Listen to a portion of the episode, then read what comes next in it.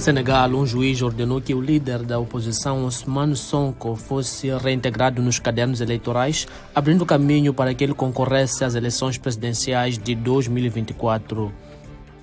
Nigéria, autoridades da indústria farmacêutica disseram que a queda no valor da Naira após a remoção dos controles cambiais em junho e a saída da farmacêutica britânica fizeram disparar os preços dos medicamentos, atingindo duramente os bolsos dos pacientes. Sudão, o Programa Alimentar Mundial alerta para uma catástrofe de fome iminente se o acesso e a distribuição regular de assistência alimentar não forem alargados. Os cidadãos do Chad vão votar uma nova Constituição no domingo, um passo fundamental rumo às eleições prometidas, mas adiadas pela junta no poder.